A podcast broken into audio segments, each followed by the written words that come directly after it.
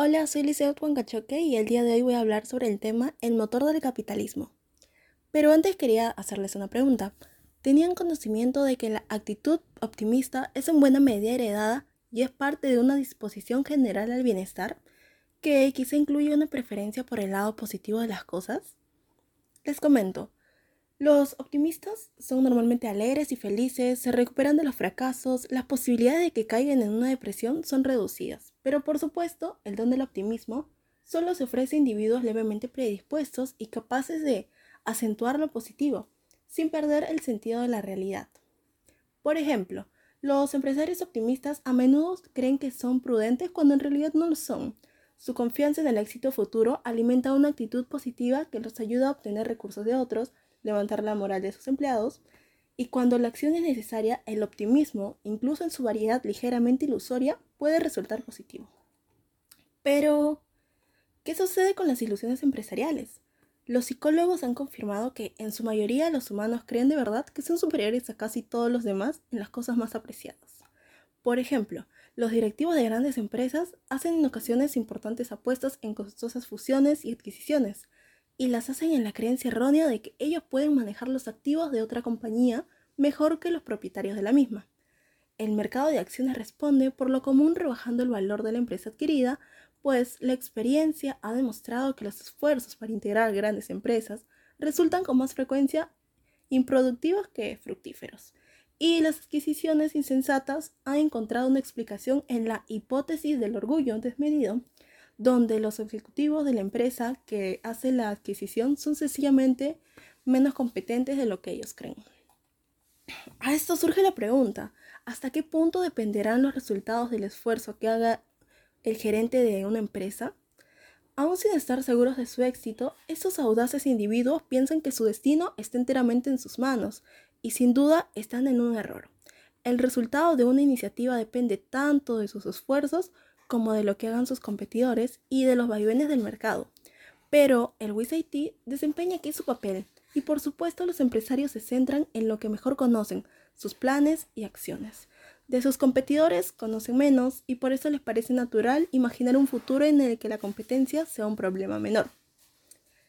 Los procesos del WISIT y de sustitución del sistema 1 ignoran a la competencia y el efecto de sentirse por encima de la media. La consecuencia de ignorar a la competencia es un exceso. Los competidores que entran en el mercado son más de lo que el mercado puede soportar, con lo que el resultado es una pérdida. El resultado es decepcionante para el neófito que entra en el mercado, pero el efecto en el conjunto de la economía puede ser positivo.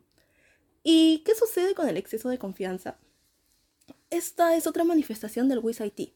Cuando estimamos una cantidad, nos basamos en la información que recordamos y construimos una historia coherente en la que la estimación tiene sentido.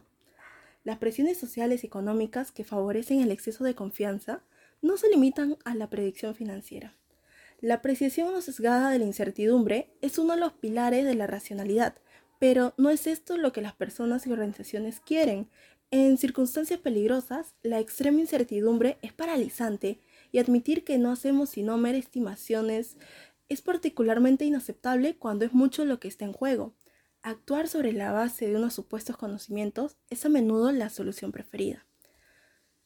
¿Y puede el optimismo que resulta del exceso de confianza ser superado mediante ejercicios? El exceso de confianza es una consecuencia directa de aspectos del sistema 1, el cual puede ser domado pero no derrotado. El principal obstáculo es que la confianza subjetiva viene determinada por la coherencia de la historia que uno ha construido, no por la calidad y, la cantidad de la información en la que se sustenta. Las organizaciones son más capaces que los individuos de tomar el optimismo. La mejor manera de hacerlo es la que ideó Gary Klein, que generalmente Klein etiquetó su propuesta como el pre-mortem. El procedimiento es simple.